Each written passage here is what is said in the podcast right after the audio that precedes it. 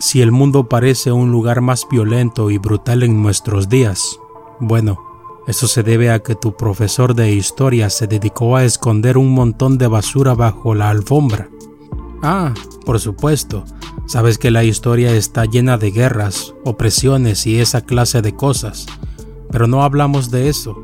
Hablamos de ciertas personas ricas y poderosas que hicieron cosas tan aterrorizantes que, si ya viste algo parecido en una película, Probablemente creíste que el guionista tenía serios problemas mentales.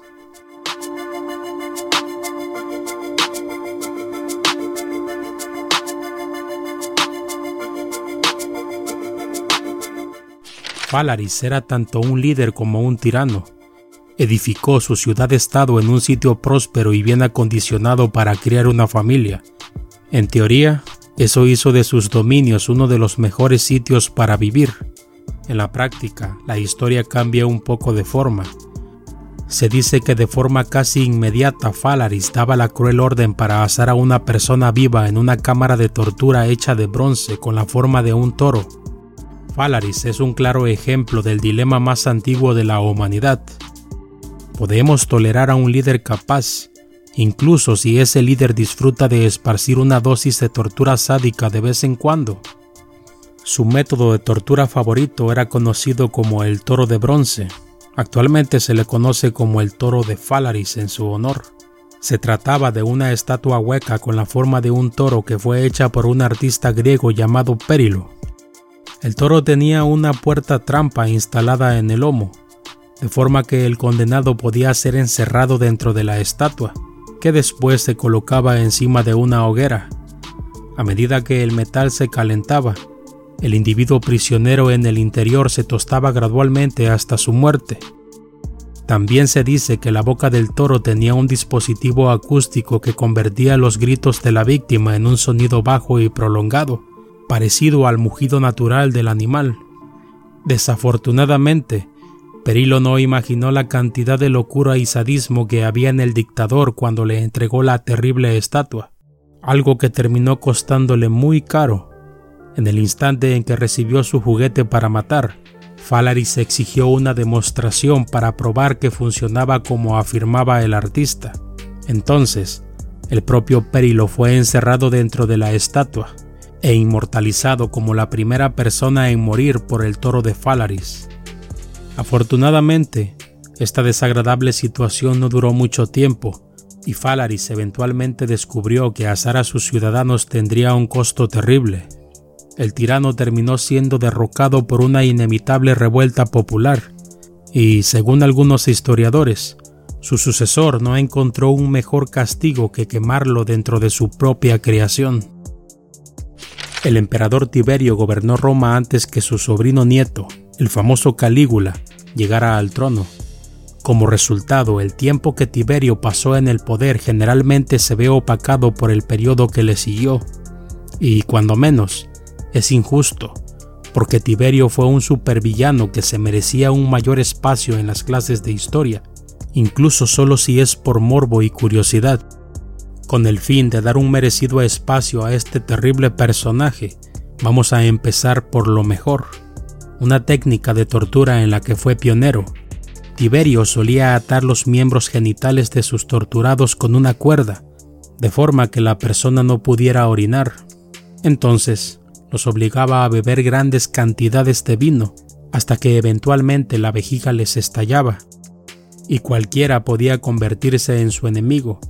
Cuando Tiberio se dio cuenta que sus nietos Nerón y Druso estaban ganando popularidad, dio inicio a una campaña de difamación que culminó declarándolos enemigos del Estado.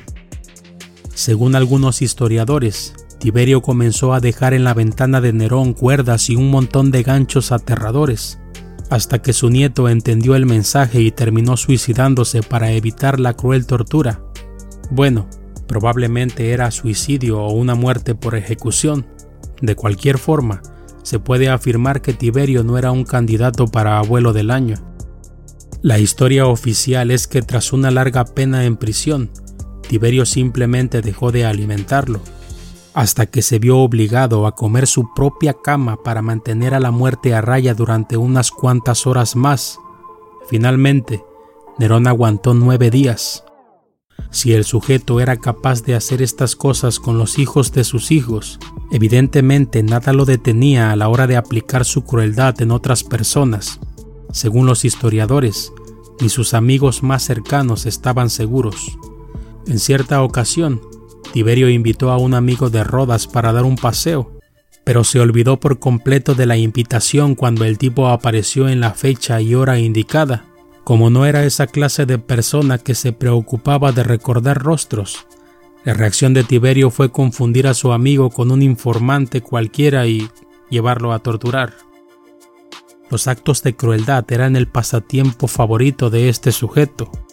Durante una de las muchas visitas de Tiberio al campo, un humilde pescador tuvo la pésima idea de mostrar su aprecio al líder presentándole una gran carpa, recién pescada. El emperador respondió a la gentileza ordenándoles a sus guardias que atraparan al pobre hombre y le frotaran las afiladas escamas del pez sobre la cara. Quizá el emperador Tiberio ni siquiera sabía cómo agradecer un acto de generosidad. Cuando el pobre pescador agredido comentó que estaba feliz por no haber ofrecido al emperador un cangrejo gigante que había pescado, Tiberio lo escuchó y ordenó a sus guardias que buscaran el dichoso cangrejo en la casa del hombre. Ya puedes imaginarte lo que pasó después. El rey Gouyan de Yue era un estadista chino con probablemente la forma más ortodoxa de ganar batallas en la historia de las guerras. La victoria a través de sus propios hombres cortando sus gargantas frente al enemigo.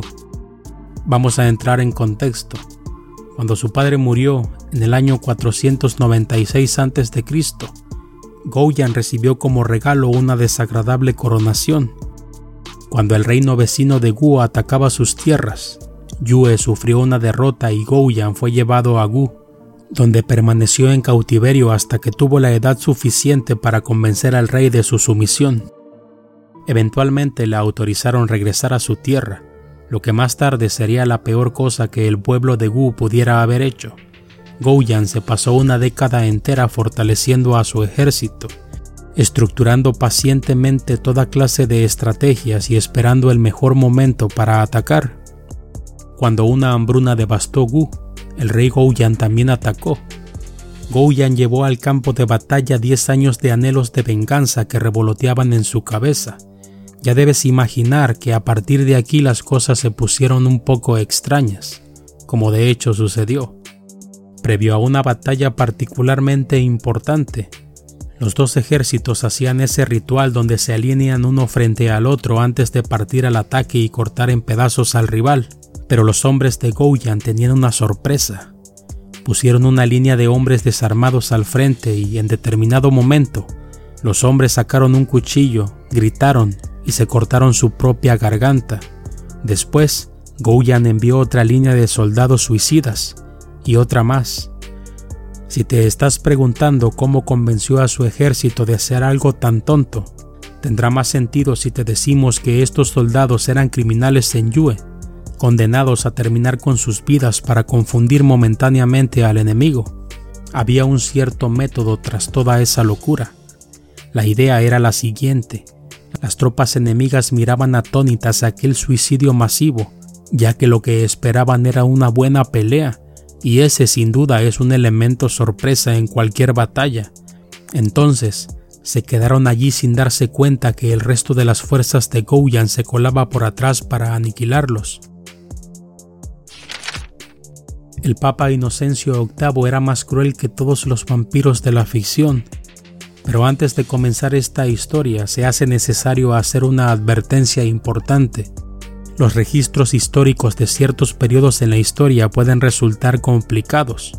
Muchas veces estos registros se escribieron o revisaron tiempo después de los acontecimientos que describen, y a veces quienes hacen la revisión tienen algún tipo de interés en presentar los temas de esos registros de una forma más o menos dramática.